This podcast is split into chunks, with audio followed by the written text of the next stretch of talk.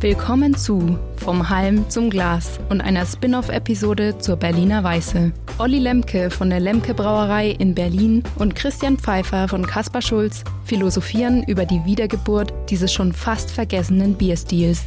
Alles weitere über Olli Lemke und dessen sehr unterhaltsamen Werdegang erfahrt ihr in der Episode Dit ist dit Bier von Berlin. Zu finden natürlich auf unserem Blog Schulz Inside oder überall, wo es Podcasts gibt. Und um es authentisch auszudrücken, kickt mal rein, wird mir freuen. Cheers!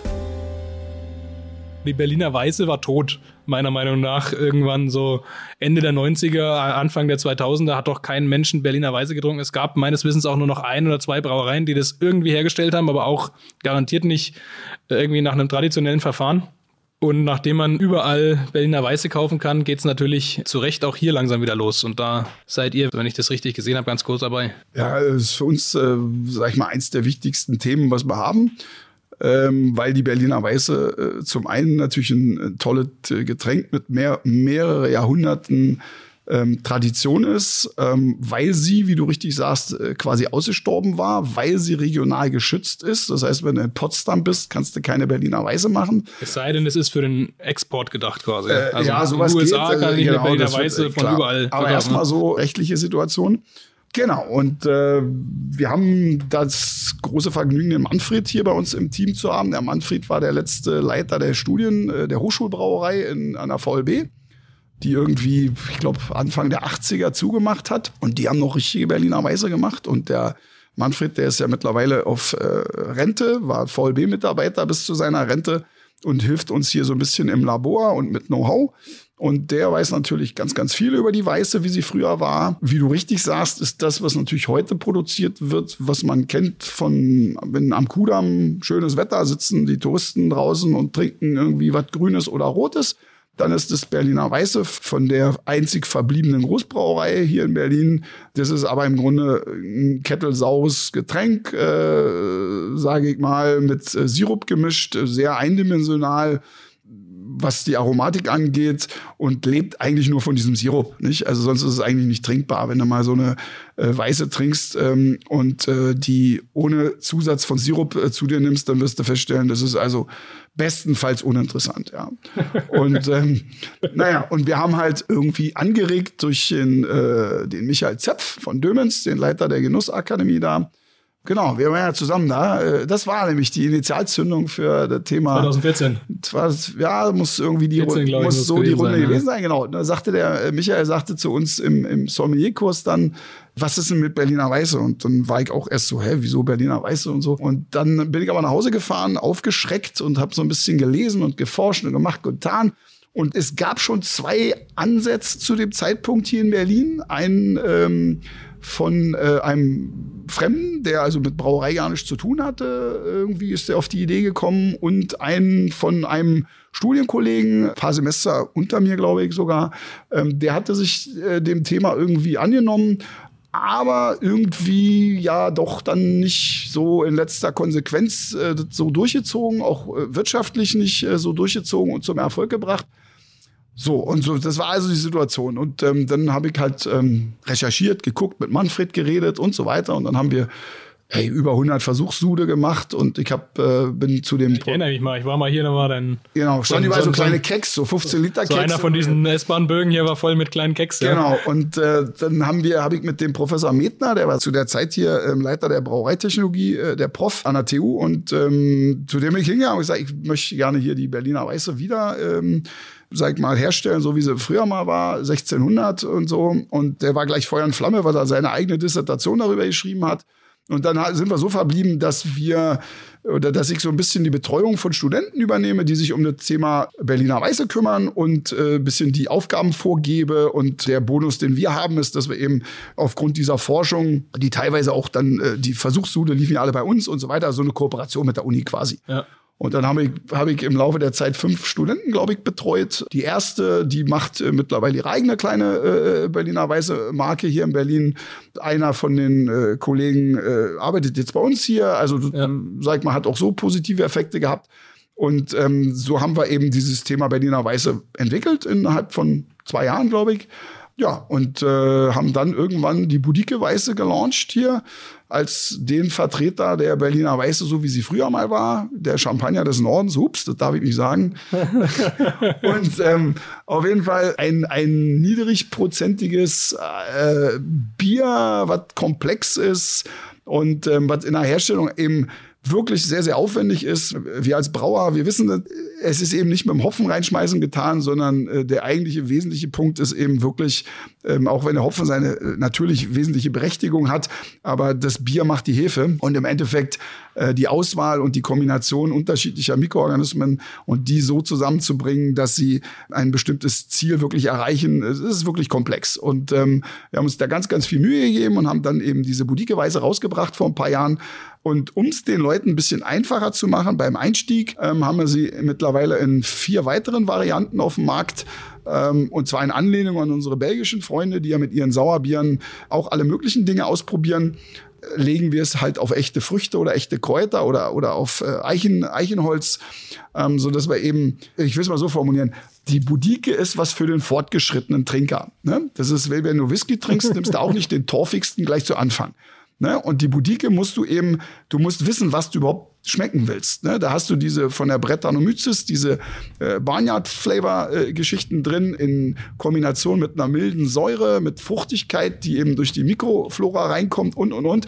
Aber da musst du schon ein bisschen wissen, was du tust. Also wir haben nach wie vor lustige Kommentare, wenn, ihr, wenn Leute so eine Budike trinken und eben nicht wussten, auf was sie sich einlassen. Das sind dann diese Ratings bei Untapped, äh, wurde dann, äh, eigentlich wollten sie Minus geben, aber sie geben dir 0 oder 0,25. Weil das war sauer. Äh, weil das war ja sauer oder, oder, oder so. Ja, also es ist, äh, das ist halt. In Franken gibt es diese auch, äh, es war total rauchig. Ja, Kann man nicht ja, ja, trinken, genau, ja. ein Punkt.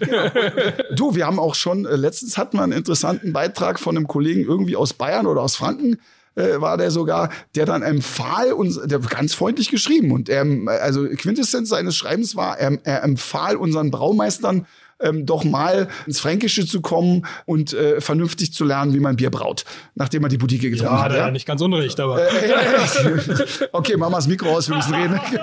Nein, und ähm, naja, das ist eben lustig und das ist auch in Ordnung. Das kann man ja auch nicht erwarten von jedem. Wir, wir antworten trotzdem jedem ehrlich und äh, ähm, positiv gestimmt, in der Hoffnung, dass auch er seine Weil die Pandemie uns das Reisen wieder erlaubt werden Nein, in der, in der Hoffnung, dass jeder seinen Horizont erweitern möchte. Ja, also das Natürlich, ist, ja. das ist einfach so. Und aber um das rund zu machen und weil wir eben wussten, dass das kommen würde, ähm, haben wir diese auf Früchten und Kräutern und Holzvarianten. Und da kommen die Leute eher ran, ne? weil das, das Holz zum Beispiel puffert nochmal sehr, sehr schön mit dieser Süße so ein bisschen die Säure weg.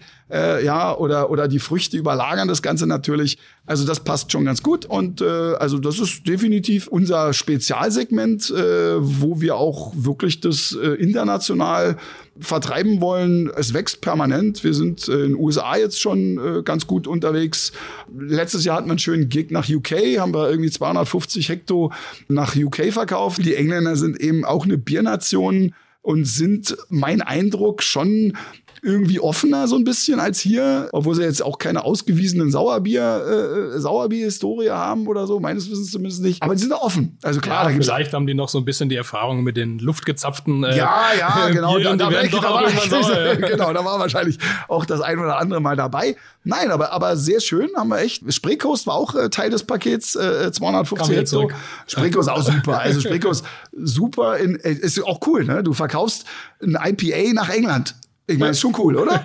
Und äh, hat uns auch sehr gefreut und äh, weil die die packen da so eine Mixpakete und da wollten sie Budike noch dabei haben und äh, auch das wird äh, im Schnitt schon äh, besser bewertet als hier in Deutschland. Ja. Na gut, du sagst, äh, der Whisky-Kenner fängt nicht mit dem Torfigen an. Meist nicht, Bin oder? gespannt, mit was, mit welchem wir, mit welchem Berliner Weise wir jetzt anfangen. Also, naja, ich äh, würde mal sagen, da du, ja, verstanden. da du ja ein ausgewiesener Fachmann bist, äh, äh, fangen wir natürlich gleich mit dem Original an. Äh, Habe ich kein, keine Sorge. Na prima, da bin ich gespannt.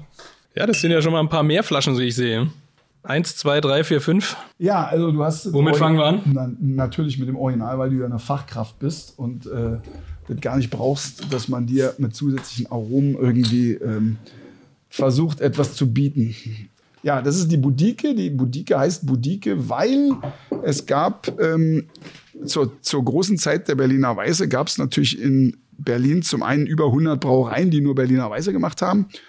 Und es gab auch nicht nur die Berliner Weiße, sondern es gab unterschiedliche. Es gab die Budike, so haben wir sie genannt, weil das die Budike war die Kneipe des einfachen Mannes, der einfachen Frau.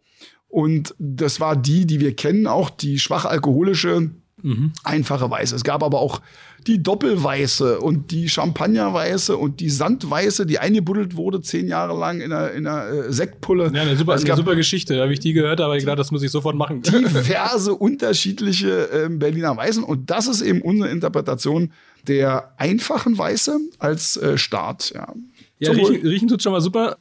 Zum Wohl. Zum Wohl. Trinken Vor, wir mal. Vorsicht sauer. Vorsicht sauer.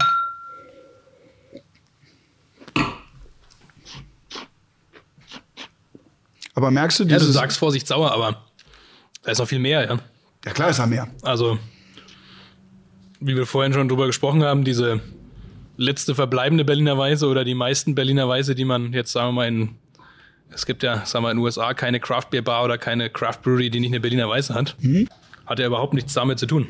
Nee, weil sie eben nicht kettelsauer ist, sondern weil sie durch diese Brett-Thematik eine Komplexität mitbringt, die für so ein dünnes Bier in Anführungsstrichen natürlich äh, äh, schon bemerkenswert ist. Ne? Und, Dünnes ähm, Bier, das heißt, wir haben hier dreieinhalb Prozent Alkohol. Genau, also Stammwürze 10. Stammwürze 10, okay. Genau. Und ähm, na, natürlich sehr hoch vergoren. Und ja. äh, man kann die jetzt natürlich auch liegen lassen, irgendwie äh, äh, diverse Monate und Jahre. Und dann arbeitet Brett weiter und wird dieses Produkt immer trockener machen und immer interessanter machen. Ein bisschen die Herausforderung ist, den Brettcharakter nicht zu äh, stark werden zu lassen. Und, ähm, okay, das heißt, ich sehe, die ist jetzt November 2020 abgefüllt. Also die ist quasi brandneu. Ist noch, noch relativ jung. Lieber ein junges oder lieber zwei Jahre alt? Naja, äh, äh, je älter, desto schöner, weil sie natürlich interessanter wird. Ja. Und wir haben es noch nicht erlebt, also wir haben ja schon ältere, wir machen es nur schon ein paar Jahre, die ganz alt ist, wo, wo Brett zu stark wird. Weil das ist also, was ich jetzt bei amerikanischen äh, äh, Brauerkollegen teilweise gekostet habe, die, die es mit Brett übertrieben haben oder ja. das nicht, wo es nicht mehr schmeckt. Wo es dann wirklich eine Mutprobe ist, das zu trinken und das ist. Äh, so weit soll es nicht kommen, das, ja. Das, das, das, braucht man, glaube ich, nicht. Wobei ich jetzt sagen muss, du, du, ja, um nochmal auf die Brettanomyces einzugehen, klar, man merkt sie deutlich, aber aber im Geschmack, finde ich, ist sie äh, beinahe verschwunden. Also, genau, das macht es ja. echt sehr, sehr angenehm zu trinken. Wo du sagst, sehr schwer zu trinken. Ja. Ich meine, der typische deutsche Biertrinker hat ja eigentlich äh, null Erfahrung mit Sauerbieren. Ich erinnere mich auch noch an meine ersten Sauerbiere. Die haben mich an alles erinnert, nur nicht an Bier. Da muss ich schon sagen, das ist ein bisschen gewöhnungsbedürftig, nicht unbedingt, aber schon ein spezielles Erlebnis. Hast du irgendwelche Tipps für Ersttäter? Also jemand, der sich jetzt ohne professionelle Begleitung ohne Biersommelier an der Hand man so eine, so eine Berliner Weiße kauft, die aufmacht. Äh Einfach nicht an Bier denken und idealerweise eine Flasche äh, Sekt oder Shampoos daneben stellen. Und wenn du Zum das Vergleich. Genau, weil wenn du das äh, vergleichst und das erst trinkst, äh, dann wirst du feststellen, es ist nicht so viel anders. Ja, auch das Thema Säure. Äh, ja. ne? Und aber, aber in dem Augenblick, wo du an Bier trinkst, in de deiner Erwartungshaltung Bier Schrägstrich helles Pilz heißt, kannst du nur auf die Nase fallen. Ja, ganz klar. Ja, kann ich nur bestätigen. Also bei mir waren die ersten auch, dann hieß es, es ist ein Bier und dann macht man es auf. Gut, es war natürlich auch noch ein belgisches, das noch äh, deutlich saurer war. Schön aber, mit Essigsäure. Super. Das ja, war so richtig heftig, hat mich eher an äh, Leergut erinnert als an so ein bisschen an die an die Lehrzeit erinnert äh, in der Leergutsortierung. Aber das aber, ist äh, gewollt. Das ist gewollt. In dem Fall und, ist es ähm, natürlich was ganz anderes. Also wie du gerade sagst, also die essigsaure Note sollte auf keinen Fall dabei sein. Ne? Also ach so, ich muss äh, ja bei der äh, natürlich bei der Weiße, bei der Berliner Weiße ganz äh, ausschlaggebend die Milchsäure eben. Ne? Du hast keine Essigsäure ja. zumindest in der Wahrnehmung. Das hängt halt von den äh, Laktos äh, ab, die du da benutzt. Ähm, und ja, du möchtest eben hauptsächlich Milchsäure haben. Budike Weiße, das klingt jetzt für mich wie Budike, so eine Berliner, Berliner Ausdrucksweise von, der, von dem genau. Wort Boutique. Genau, Hat das irgendwie was damit zu tun? Kneipe, war die, also früher hieß die äh, Kneipe in Berlin. Kneipe war die Boutique. Das war die okay. Boutique. Ne? Gehst du noch in eine Boutique, so, ja, und dann bist du in der Kneipe. Und darum der einfache Mann, die einfache Frau. Früher gab es ja in Berlin an jeder Ecke, darum heißt es Eckkneipe. Ja, wenn du heute im Wedding guckst, ähm, teilweise äh, umfunktioniert zu Le Ladengeschäften oder Wohnungen teilweise, aber du siehst noch, es gab an jeder Ecke so eine Kneipe. Die Leute haben in den Kneipen gewohnt. Und es ja. war schon eine schöne Kultur in dem Sinne, also es ist diese Zille-Thematik, ne, Berlin so, ja, äh, äh das einfache Berlin Und ähm, das war, da, klar haben die ihre Sorgen und Nöte gehabt und so weiter, aber es war eben eine eigene Berliner Bierkultur. Weißt du, klar, Berlin ist so bunt und schön und alles toll und das ist auch alles gut so. Aber was man jetzt gegenüber anderen ähm, Städten in Deutschland ist für mich immer ganz, ganz augenscheinlich, dass bei diesem ganzen bunten fehlt so ein bisschen die eigene Kultur, weißt du? Es gibt ja. wenig Dinge, für die steht Berlin kulturell. Berlin hat zwar diese Mauer, aber das ist ja nun was an, oder hatte, Gott ja, sei Dank, ja, äh, an was wir nicht so gerne irgendwie, ist ja nicht Teil unserer, unserer Identität, wahrscheinlich keine, doch. Keine, keine fröhliche Erinnerung. Genau, aber es, es, ist alles historisch bedingt und so weiter. Ne? Ähm, aber was, was eben fehlt, gut, es gibt Eisbein und es gibt die Currywurst und dann äh, äh gut, gibt's, aber die ist die Berliner Weiße. deutschlandweit auch sehr gut vertreten. Korrekt, ja. aber, aber die Berliner Weiße ist eben das Einzige. Es gibt ja diese, ähm, diese wie heißt das, diese Arche, ne, die also Essen und Getränke aufnehmen, ja. in, in, äh, weil sie eben vor dem Aussterben bedroht sind. Und da ist äh, die Berliner Weiße ja auch aufgenommen worden vor ein paar Jahren, äh, weil es eben vom Aussterben bedroht war. Ne? Und ähm, und das ist ein Stück Berliner Kultur und das ist toll. Ja. Und ich meine, eine große Stadt hat den Vorteil, dass du jeden Trend aus der ganzen Welt aufsaugst. Äh. Ich sag mal, heute sind das keine Ahnung, kalifornische Weine und morgen sind das Cocktails aus, hast du nicht gesehen? Ja, aber das eigene kommt so ein bisschen unter die Räder. Ne? Da guckst du natürlich als Brauer mit einem weinenden Auge nach Düsseldorf oder Köln, äh, wo du sagst, Mensch, das ist ja super. Ne? Wo die dann ihr Alt oder ihr Kölsch und, und sonst gibt's auch nichts. Ne? Das ja, ist ja. deren Bierkultur. Ja. Und das äh, müssen wir eigentlich in Berlin wiederbeleben oder wir sind dabei. Ja, ja sehe ich schon. Also ich meine, mit der, allein mit der Vielfalt seid ihr ja ganz gut dabei. Ich sehe auch zwei andere Ausführungen eurer Berliner Weiße, die welche, von der Etikettenfarbe äh, doch eher erinnert an das Ende der Berliner Weiße in den 90er Jahren, aber ihr habt es vielleicht ein bisschen neu interpretiert. Welche willst du denn probieren? Die grüne. Die grüne. Die grüne ist Waldmeister. Dazu ist äh, noch zu sagen, Waldmeister ist natürlich geboren aus der Tatsache, wie du sagst, dass die Standard äh, Berliner Weiße für den äh, normalen Touristen eben mit Waldmeister-Sirup äh, versetzt wird. Unsere ist nicht grün, ne? da ist nur das Etikett, das Etikett grün, ist grün ja. Äh, äh, weil sie nämlich auf echten Waldmeister liegt. Und da hat es aber noch eine kleine Anekdote gegeben. Wo kommt der Waldmeister her? Das ist natürlich eine Frage. Der erste Waldmeister, die ersten Versuche haben wir gemacht mit Waldmeister, den Basti hinter seinem Haus irgendwie geerntet hat und getrocknet hat. Also Basti, äh, unser Braumeister, der äh, zuständig ist für die äh, Weiße im Wesentlichen. Ja. Aber da kommst du natürlich nur so und so weit mit, weil sein, sein Waldmeister-Anbaugebiet äh, hinterm Haus war nicht groß äh, war, genug. War, war, nicht groß genug, ja. Und dann haben wir also von Gewürzhändlern äh, Waldmeister gekauft und das war nur bedingt gut. Ja. Weil die offensichtlich, warte, ich mach mal auf, äh, offensichtlich, keine Ahnung, also es hat nicht die Reinheit gehabt, die wir haben wollten. Und jetzt, weißt du, wo wir jetzt unseren Waldmeister kaufen, würdest du nicht glauben. Ähm, aber ich habe eine Freundin, die ist Apothekerin. Und aus irgendeinem Grund haben wir darüber geredet. Und da sagte sie, naja, Waldmeister gibt es in Apothekenqualität. Und da hast du halt das 100% Siegel, dass da nichts anderes ist als Waldmeister. Warum das? Ähm, also, in weil der Apotheke das, weil, weil, wird es für irgendwas verwendet. Genau, das geht also in irgendwelche Arzneimittel, äh, irgendwelche Heilkräuter oder so geht Waldmeister ein. Und oh, darum kaufen wir. auch eine Geschichte draus machen. Genau, da, und darum kaufen wir jetzt Waldmeister von der Apotheke her. Okay. Kostet natürlich, wie der Name sagt, Apothek Apothekerpreise, ja. Aber das war's Keine wert. Keine Großhändlerpreise auf jeden Fall. Aber das war's wert, ja. Bitteschön. Ja, Waldmeister ist natürlich jetzt auch schwer zu sagen, ich schmecke da Waldmeister raus, weil ich persönlich, Waldmeister kann ich mich nicht dran erinnern. Also natürlich kann man mit Waldmeister Sirup oder sowas anfangen. Oder irgendwelche so Kinderbrause in Waldmeister-Geschmack, aber ich glaube, genau, es hat mit dem echten jetzt, Waldmeister alles wenig zu tun. Aber jetzt weißt du, wie echter Waldmeister schmeckt. Also geruchlich muss ich sagen, merke ich ein bisschen, ja, aber ja, könnte ich jetzt nicht äh, 100% identifizieren. Süßlich heuig.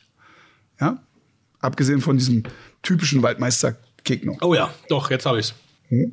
Aber tatsächlich, ich habe gerade den Vergleich mit dieser Kinderbrause angebracht. Zusammen mit der Säure aus dem Bier ist es gar Hast nicht so weit her damit. Ja, ja, ja, stimmt. Ist ja. tatsächlich so eine, so eine, so eine Waldmeister Ahoi-Brause. Äh, ist, ist, jetzt, ist jetzt natürlich nicht identisch. Also, ist, ist halt, ist halt klingt jetzt ein bisschen unprofessionell, aber. Alles gut. Äh, es ist ein Nischenprodukt, äh, äh aber es gibt können mittlerweile. Man, können man zusammenbringen, ja. Es gibt mittlerweile Leute, die äh, darauf stehen und ähm, die dauerhaft äh, das auch ähm, bei uns kaufen und sehr zufrieden sind damit. Vor allem gibt es auch, ich weiß kon niemand anders, der Bier auf Waldmeister legt. Nee, äh, vielleicht weil er nicht weiß, wo er es herkriegen soll. Jetzt hast du es verraten. Ah, können, wir das, können wir das rausschneiden? Nein, ja, alles, gut, alles gut, alles gut. Nein, ist absolut, äh, muss ich sagen, ist eine Bereicherung. Also, äh, gerade wenn man sagt, diese typische Berliner Weiße mit Waldmeister-Sirup, grün, äh, schaumig und Strohhalm drin, ist das eine ganz andere Kategorie? Also ich muss nachher nochmal ähm, holen eine Flasche. Und zwar, ich habe ja vorhin schon gesagt, es gibt natürlich ähm, oder gab früher unterschiedliche, unterschiedliche Arten. Und wir haben relativ lange gebastelt an einer Variante äh, Champagnerweiße, also als Champagnerersatz quasi. Weil es gibt ja eigentlich gar kein Argument, warum wir Berliner äh, französische Getränke trinken sollten, wenn wir so tolle Sachen quasi Sprudelwasser auch äh, selber machen können. Und daraus ist entstanden die ähm, Luise. Und die Luise ist schon äh, fertig abgefüllt, äh, sind schon über 1000 Flaschen abgefüllt. Mit, äh, an, angelehnt an die Brauerei am Luisenplatz. Daraus, naja, die, die wird so marketingtechnisch so einen Touch äh, an die Historie hinbekommen. Ja, okay. ne? Und deshalb äh, Luise. Äh, Etikett ist noch nicht fertig und auch noch nicht gedruckt, darum ist er noch nicht im Verkauf, aber es kann sich nur noch um äh, einige Wochen handeln. Und die ist wirklich, äh, also die liegt dann so bei 10% Alkohol als Berliner wow. Weise oder fast 10, hat noch einen, einen leichten Holztouch, ähm, okay. komplex, bisschen, also im Grunde das Ding hier hoch äh, katapultiert auf äh, und, und, und, und, die Milchsäure und sowas, die kommen damit zurecht mit dem Alkoholgold. Haben wir irgendwie hingekriegt. Zauberei. nee, ist wirklich lecker. Also ich kann haben noch haben wir irgendwie hingekriegt, das äh, tut mir leid, aber das verleitet mich jetzt ein bisschen zu der Frage Berliner Weiße. Äh, mhm. Unfall oder gewollt? Wie ist das entstanden? Also, ähm, gut, das ist jetzt historisch. Historisch sagt man, das sei von den Hugenotten, von, da gab es mal eine Auswanderungswelle der Hugenotten nach ähm, Berlin vor 400, 500 Jahren. Und ähm, angeblich, äh, äh, so eine Theorie, äh, sollen die das mitgebracht haben. Also, wenn ich drüber nachdenke, als Brauer, dann erschließt mich äh, mir das sich eigentlich so, dass ich sage, naja, früher war ja wahrscheinlich fast jedes Bier sauer. Äh, nur eine Frage der Zeit, weißt du? Also ich meine, niemand konnte steril arbeiten. Die Leute wussten noch nicht um das Geheimnis äh, der Reinzucht etc. Und äh, in der Zeit ist natürlich ein Bier entstanden, was dann Berlin typisch war, sicherlich Thema Schüttung und äh, Extraktgehalt und so weiter. Und äh, das war eben gab natürlich auch keine Produktkontinuität, nicht? Also mal war es besser, mal war es schlechter. Da wird das entstanden sein. In der Zeit wird man eben gebraut haben und da hat man Sauerbier gehabt, klar, logisch. Und wenn es mal weniger schlechte, fürchterliche Keime da drin hatte, äh, dann war es lecker und wenn es äh, ja, manchmal, manchmal dann auch, auch nicht. Ja. Und wir machen es natürlich heute ein bisschen anders. Wir sind natürlich hergegangen und haben auch ein möglicher Ansatz, die Berliner Weiße wiederherzustellen, wäre gewesen, habe ich auch eine Zeit lang drüber nachgedacht, äh, den wirklich auf wilde Gärung zu setzen. Ähm, bin aber dann davon abgekommen, so dass wir heute vier ausgewählte Organismen verwenden. Äh, okay, wild heißt na, wild und dich wäre, auch verstehen lassen und warten, genau, was passiert. Das wäre wild, nicht? Also wo, wo wir ja aus äh, von den belgischen äh, Freunden wissen. Okay, Holzbalken äh, noch eingebaut. Ja, dass so ein Sud auch so einen mikrobiologischen Generationenwechsel durchmacht. Ne? Da kommen erst E. coli und Freunde, äh, dann kommen irgendwelche Candidas und dann kommt und babababab und äh, am Ende übernimmt äh, ein bisschen Lacto das Regiment der, der und Obergerewe. Ja. Genau. Und, und das ist ein möglicher Ansatz, aber den haben wir nicht verfolgt, sondern wir haben gesagt, wir schauen mal. So viel Zeit hattet ihr nicht, ja? Nee, so viel Zeit hatten wir auch nicht. Aber die Idee ist noch nicht ganz ganz abgehakt, aber das ist eine andere Geschichte. Aber wir haben gesagt, wir müssen irgendwie versuchen, aus Mikroorganismen, die wir explizit auswählen, etwas zu produzieren, was in etwa diesen Vorstellungen entspricht, wie es damals gewesen sein könnte. So war die Idee. Und ähm, der Manfred hat dankenswerterweise noch alte Organismen aus der Hochschulbrauerei äh, aus der Zeit ähm, mitgebracht, wobei man da auch sagen muss, ich sage, naja, wie war das früher? Also, und wir reden jetzt nicht irgendwie 1700, sondern wir reden, wir reden äh, 1980 äh, oder 70er Jahre. Und da hat er gesagt, naja, sagt er, du hattest halt in der Brauerei einen Tank stehen. Das war der Anstelltank.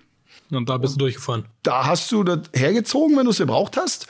Und wenn es nicht mehr funktioniert hat oder wenn du das Gefühl hättest, mh, hm, sollte ich vielleicht nicht mehr verwenden, dann bist du zu einer anderen Brauerei gefahren und hast dir was geholt und hast es weiterverwendet. Aber was am Ende in dieser Mixtur Mikroflora drin war, wusste keiner.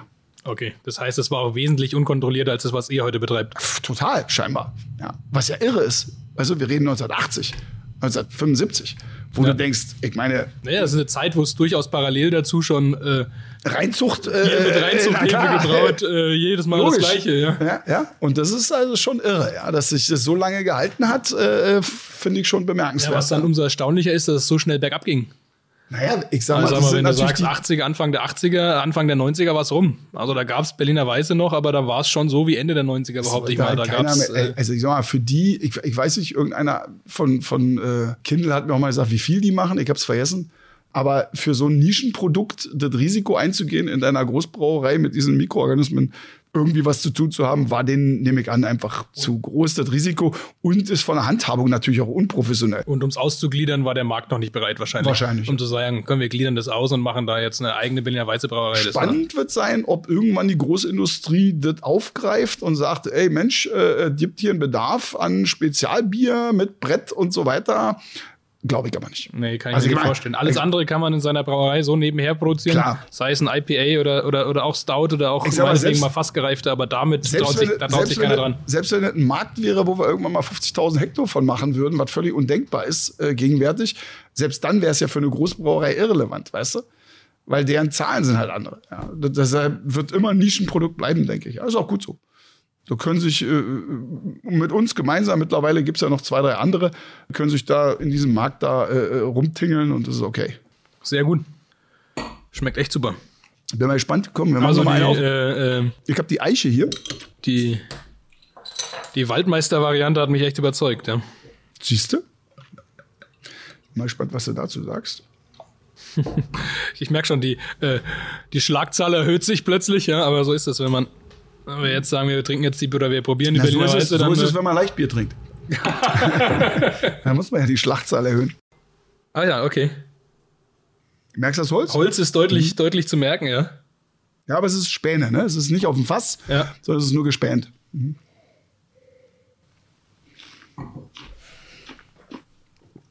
Wow. Also im Geschmack, also geruchlich war es wahrzunehmen, aber geschmacklich ist es noch viel intensiver.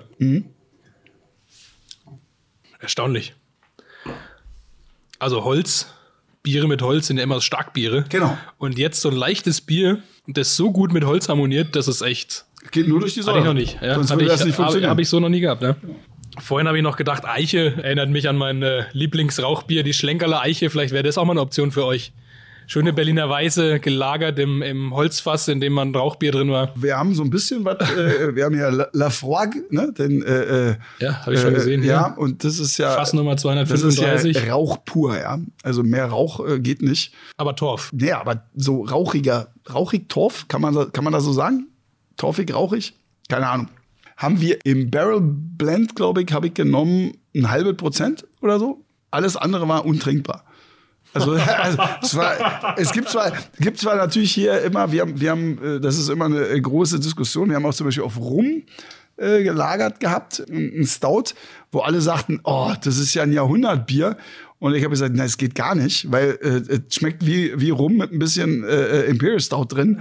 Also ich, mein Hauptthema ist immer, ich möchte gerne ähm, Balance in den Dingen drin haben. Das Bier an sich muss im Vordergrund Ja, stehen. das Bier und muss im Vordergrund ja, stehen. Tut sie absolut, aber es ist Und, und das ist einfach zu viel. Äh, bei dem äh, Lafroig ist es einfach, äh, geht nicht. Und bei dem Rum war es auch zu viel. Kann man immer nur in Nuancen genießen, ja. Gut, aber wir haben es vorhin schon mal gehabt. Berliner Weiße, der Trend kam eigentlich wieder zurück durch hauptsächlich Amerikaner, die das produziert haben. Was liegt denn da näher als Berliner Weiße wieder in Berlin zu produzieren und es den Amerikanern zu schicken? Hast vorhin mal angedeutet, habt ihr schon angefangen, ihr habt schon mal was in England geschickt, ihr arbeitet da mit einem Partner in USA zusammen, der Genau, das von ja. hier Genau, der äh, Matthias, ähm, der importiert es als Containerware. Das Ja. heißt, also das geht auf den Tank. Der schickt einen Tank und wir drücken den Tank voll. Das sind immer 35 Hektar pro Sorte. Und dann äh, geht der Tank da äh, zu ihm rüber und äh, er füllt es ab dort auf Dosen. Ursprünglich hat er es auf PET gefüllt und äh, jetzt sind wir bei der Dose, ja. Also das funktioniert super und äh, trotz Corona haben wir noch einen leichten Absatz dort. Amerika ist halt groß, der hat offensichtlich sehr gute Vertriebsstrukturen dort im Laufe von, ich weiß nicht, ich glaube, er macht das 20, 30 Jahre schon. Und ja, da sind wir sehr zufrieden. Das funktioniert und möchte eigentlich ausweiten auch auf andere äh, Länder, weil das eben ein ganz charakteristischer Bierstil ist für uns und für Berlin und nichts liegt näher als das. Ne? Ja, ist echt überragend. Dieses Eichenholzaroma in so einer Berliner Weise hätte ich nie gedacht. ne? Macht echt, macht echt was her. Ich sehe hier, du hast noch aus der, ich sag mal, normalen Berliner Weiße-Reihe noch zwei andere Biere da stehen. Einmal Himbeerweiße und einmal die Kirschversion. Genau, also. Gut, Himbeer kann ich mir vorstellen, wie ihr da drauf gekommen seid. Der Kirsch äh, vielleicht an die Belgier gedacht oder einfach. Korrekt, genau. Nein, also bedingt. Die Idee war, äh, wie ich vorhin schon gesagt habe, ähm, das Ganze ein bisschen zugänglicher zu machen für den normalen äh, Konsumenten. Und ähm, wir wussten, wir wollen eine Frucht nehmen und haben in den Versuchssuden, das ist ja jetzt auch schon ein paar Jahre her, haben wir Kirsche und Himbeere ausprobiert aus zwei Gründen. Himbeer, wie du sagst, klar ist gelernt, ne? weiß, kennt er mit von dem Himbeersirup.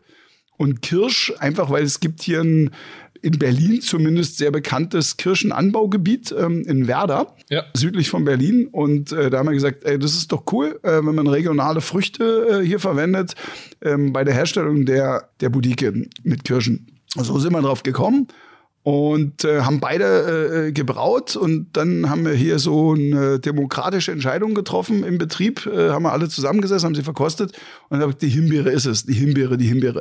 So, und dann haben wir die Himbeere eingebraut und haben Himbeer auch äh, hier European Beer Star in der Rubrik belgische Sauerbiere, glaube ich, gewonnen.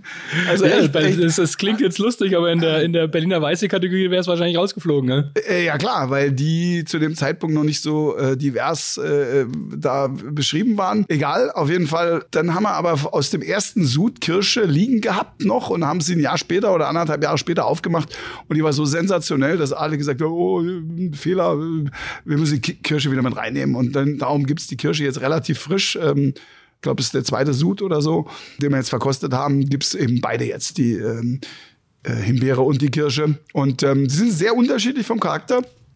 Also die Kirsche ist ähm, dezent in der Säure, weil wir, weil die Kirsche zum einen ähm, nicht so viel Säure von Hause aus mitbringt, zumal wir auch äh, unterschiedliche Kirschsorten drin haben, also sowohl süß als, auch- als auch Sauerkirschen, um das so ein bisschen äh, wegzubalancieren mit zusätzlicher Säure, wohingegen die Himbeere in der Tat die Fruchtsäure volle Kanone mitbringt und dementsprechend natürlich äh, zusätzlich zur eigentlichen äh, Säure der Budike noch zusätzlich die äh, Fruchtsäure da äh, mit drin hat. Und die ist halt äh, in your face. Also Himbeere, hast ja gemerkt, äh, merkst du sofort. Und die Kirsche ist eher subtil, äh, ein bisschen subtil unterwegs, ja. Sehr schön. Aber jetzt fällt natürlich noch eine Flasche am Tisch aus der Reihe. Wir haben hier die klassische, ich sag mal, Berliner Weiße Lemke-Reihe gerade durchverkostet, durchgesprochen. Vorhin hast du es schon mal angedeutet, was ganz Spezielles. Genau, also, Was hast du da? also historisch Vielleicht, äh, vielleicht schenkst du erstmal einen Schluck ein, dann. mache ich doch.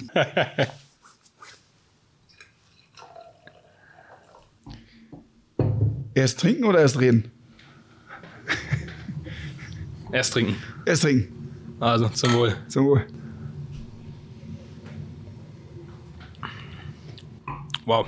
Also, ich lehne mich zurück, genieße und du erzählst mir was über diese Sonderedition. Also ich habe ja vorhin ähm, schon angedeutet, dass es in der Historie unterschiedliche Arten Berliner Weiße gab. Angefangen von der einfachen, die wir mit der Budike äh, darstellen, bis hin zu Champagnerweißen, hochprozentiger Natur oder auch die Sandweiße, die wohl, äh, so sagt die Überlieferung, eingegraben wurde in ihrer Champagnerpulle über Jahre und dann wieder befreit wurde. Also es gab viele Spielarten und ähm, wir hatten von Anfang an eigentlich auch schon das Ziel, dass wir gesagt haben, wir wollen eine hochprozentige haben, ähm, so dass äh, die Menschen nicht mehr äh, Schaumwein trinken müssen aus deutschen oder französischen Landen, sondern auch mal was äh, äh, Gersten- und äh, Weizenbasiertes, was das genauso gut kann. Da sind wir fest von überzeugt. Und ähm, ja, und haben diese Champagnerweiße, so dürfen wir sie ja nicht nennen. Also sie wird Luise heißen. Die Etiketten sind noch nicht ganz fertig, aber die Flaschen sind schon abgefüllt, wie du siehst. Und das Ziel war, eine Berliner Weiße äh, zu kreieren im höheren Alkoholbereich zwischen 8 und 10 Prozent mit der Herausforderung ganz speziell, dass man aufpassen muss bei so hochprozentigen Bieren, dass man den Brettcharakter nicht überbetont. Also äh, da habe ich schon viel böse Geschichten getrunken, ähm, wo du äh, wenig Spaß dran hast, obwohl du dann viel Geld für die Flasche bezahlt hast. Und äh, wir haben eine Weile rumgetüftelt und das Anstellverhältnis ist in der Tat ein komplett anderes als bei der Budike. Aber auch hier sind wieder vier Mikroorganismen, unsere, die gleichen wie bei der Budike im Einsatz. Aber wir steuern es über unterschiedliche Anstellverhältnisse. Weil in dem höheren Alkoholgehalt es einfach sich anders durchsetzt quasi. Korrekt. Und es dauert länger und ist immer eine Frage der Geschwindigkeiten, wer in welcher Konzentration am Anfang da ist. der versucht natürlich, äh, the winner takes it all, die anderen äh, platt zu machen. Und das ist dein Interesse, ist aber, dass alle am Leben bleiben parallel, weil du willst ja die Säure mit der Frucht von Lacto und genauso willst du auch leichte Brettaromen und gleichzeitig muss die Standardvergärung mit der obergigen Hefe ähm, vonstatten gehen. Also es muss alles irgendwie balanciert laufen. Ja, und das ist das Resultat. Zusätzlich wird das Ganze noch äh, äh, auf Eiche gelegt. Merkst du, ja, hat einen leichten Holzcharakter auch drin so dass wir also jetzt in der Lage sind, auch die Luise zu vermarkten demnächst. Und ich glaube, es ist ein ganz gut gelungenes, hochprozentiges Sauerbier. Ja. ja, sehr, sehr überragend. Also muss ich echt sagen, von der Aromatik sehr vergleichbar am Anfang mit der Budike. Allerdings dann mit dem Geschmack was ganz anderes. Ja? Also ja. ist immer noch sehr, sehr ausgewogen, aber und du merkst halt auch den, den Alkohol, Alkohol schon. Man merkt ihn schon. Ja. Hat, hat, es 10, hast du gesagt? Wir haben es noch nicht gemessen. Also es wird irgendwo zwischen äh, 9, sag mal, 9 Prozent ungefähr. Aber trotzdem merkt man den nicht. Also man merkt deutlich, es ist ein höherer Alkoholgehalt, genau, aber ja, ja. da hätte ich jetzt nicht auf 9 oder 10 getippt. Und du hast ein andere, anderes Mundgefühl, andere, ey, komplett, also es ist halt ein vollmundiges, wirkliches tolles Ding. Ne? Und, und nach der ganzen anderen Reihe tatsächlich auch ein neues Produkt. Also ich sag mal, die mhm. alle Berliner Weißen, die heute hergestellt werden, sind doch eher im Schankbierbereich. Vielleicht mal geht's bis Stammwürze 12 oder so, aber. Na, es gibt immer mal irgendwen, der so eine, so, also in Amerika ist ja sowieso alles möglich. Okay, das außen vor, aber. Aber äh, richtig. Also jetzt mal so hier in Berlin ja, und Umgebung, die wüsste, jetzt, sag mal, sowas sich damit so, beschäftigen. Genau, ich wüsste so ein Produkt nicht, das jetzt einen Bekanntheitsgrad hat irgendwie wo man sagt, also jetzt Beispiel Hopfenweiße, ne, wo, wo ich sage, klar, äh, Schneider Tab 5 ist ein sehr ähnliches Bier oder so. Ne, hier weiß ich auch keinen keinen Vergleich in der Tat, ja. Wir werden mal sehen, ich bin gespannt. Es gibt jetzt eine erste Limited Edition. Ich glaube, wir haben 1000 Flaschen oder 1200 Flaschen abgefüllt. Wenn die Etiketten fertig sind, gehen die übers Netz in die Vermarktung. Bin gespannt, wo die Liebhaber eines solchen Getränks äh, wirklich sitzen. Ja. Also hat auf jeden Fall Potenzial, muss ich sagen. Also bin ich auch gespannt, in welche Richtung das geht. Also du hast gesagt, als Ersatz von Champagner oder irgendwie sowas hat es auf jeden Fall, ja, besteht die Möglichkeit auf jeden Fall. Die Frage ist, ob es in den Kreisen tatsächlich irgendwann ankommt. Wir werden sehen. Ich bin voller Hoffnung. Noch ein ganz kurzer Exkurs. Du hast äh, die Sandweiße erwähnt, wenn ich es richtig verstanden habe. So heißt es. Die Geschichte ist einfach sensationell. Allein aus Marketinggründen müsste man doch sowas wieder aufleben lassen. Ja. Hast du einen Sandkasten irgendwo am Alex schon, schon vorbereitet? Oder? Wir, wir, haben wirklich mal drüber nachgedacht, ob wir, wir haben ja hier irgendwie auf dem Dach der S-Bahn-Bögen, äh, das ist eine Fläche von ungefähr 1200 Quadratmetern, innerstädtisch, wo nichts äh, gemacht wird. Man könnte, also, und die Ideen dazu waren vielfältig, von Solarpanels über Hopfengärten hatte ich schon äh, jemanden hier außer Hallertau, äh, wo wir gesagt haben, okay, wir, wir äh, bauen da unseren Frischhopfen für einmal im Jahr irgendwie einen Frischhopfensud an, ja. bis hin zu Waldmeisterfeldern im Halbschatten, die dann irgendwie überdeckt werden. Oder eben auch das von dir angesprochen. Also es gibt äh, äh viele Ideen dazu, aber noch aber nichts realisiert. Äh, noch wir oben auch keinen Sandkasten äh, äh ge gebuddelt, wo die Sandweise. Vor allem, das wäre natürlich auch ein Problem, dass, wenn es einer mitkriegt, sind sie weg. Ne? Musst du dir irgendwas überlegen, wie der die. Vielleicht zur Erklärung noch ganz kurz Sandweise, vielleicht kann noch mal ein Satz dazu. Was ist das überhaupt? Ja, also die, die äh, Flasche wird eingegraben in Sand äh, äh, über mehrere Jahre und soll da still vor sich hin lagern in einer Sektflasche sicherlich auch aus der Tatsache geboren, ähm, dass es im Sand natürlich dunkel und kalt ist und dass äh, für die Bierlagerung sich das tendenziell immer gut und anbietet. der Boden um Berlin recht sandig ist, also genau. man hat auch nicht einen Sandkasten angeschafft, sondern genau. hat es damit ja, gemacht. Ja, ja. Und so wurde die dann mehrere Jahre so geht dort diese, vergraben. So und geht die Sage. Die Sage äh, findet ihren Höhepunkt bei der Möglichkeit, in der Gaststätte verschiedene Jahrgänge zu bestellen und dann wird eben der entsprechende Jahrgang ausgebuddelt. Also die allein diese Geschichte und die, Oder dann gab es noch diese Geschichte, Bild. dass sie dann auf so einem Brett getragen wird. Genau. Ene vons Brett heißt es dann oder so, ne? Dass die, äh diese, allein diese, diese, dieses Bild ist, glaube ich, schon, schon eine Geschichte wert. Ja, also das so musst Marketing, du unbedingt ausprobieren. Marketing in eigener Sache, weil ich bestelle sowas und alle um mich rumsehen, ich bin irgendwie ein Wichtiger, weil ich gebe ganz, ganz viel Geld aus für eine edle Weiße, ja. Dabei ist sie deine eigene. Äh, nee, ich doch nicht. Mann. Nein, also so war das wohl früher, ja. Ähm, ja, so ähm, ist das in der Berliner Trinktradition. Auch die hat es gegeben, wenn man da mal tiefer einsteigt. Das gab es nicht nur in München, ja. Super, Olli. Echt äh, total spannend. Ich habe sehr, sehr viel gelernt, vor allem ja, über die Berliner Weiße, die verschiedenen Herstellungsweisen, über die Wiederbelebung alter Traditionen. Ich würde sagen, wir widmen uns jetzt noch ein bisschen der Luise, trinken noch einen schönen Schluck achtprozentige Berliner Weiße. Wir haben ja noch was übrig. Christian, schön, dass ihr hier wart. So Vielen sieht's Dank. aus. Danke dir, ja. Jederzeit. Prost. Alles rund ums Brauen, Melzen und Destillieren. Das war Vom Halm zum Glas. Der exklusive Schulz-Podcast. Genusstechnik seit 1677. Made in Bamberg. Weitere Informationen finden Sie auf kasper-schulz.de. Dieser Podcast wurde produziert von Access Visuals, Film- und Videoproduktion aus Bamberg. access-visuals.de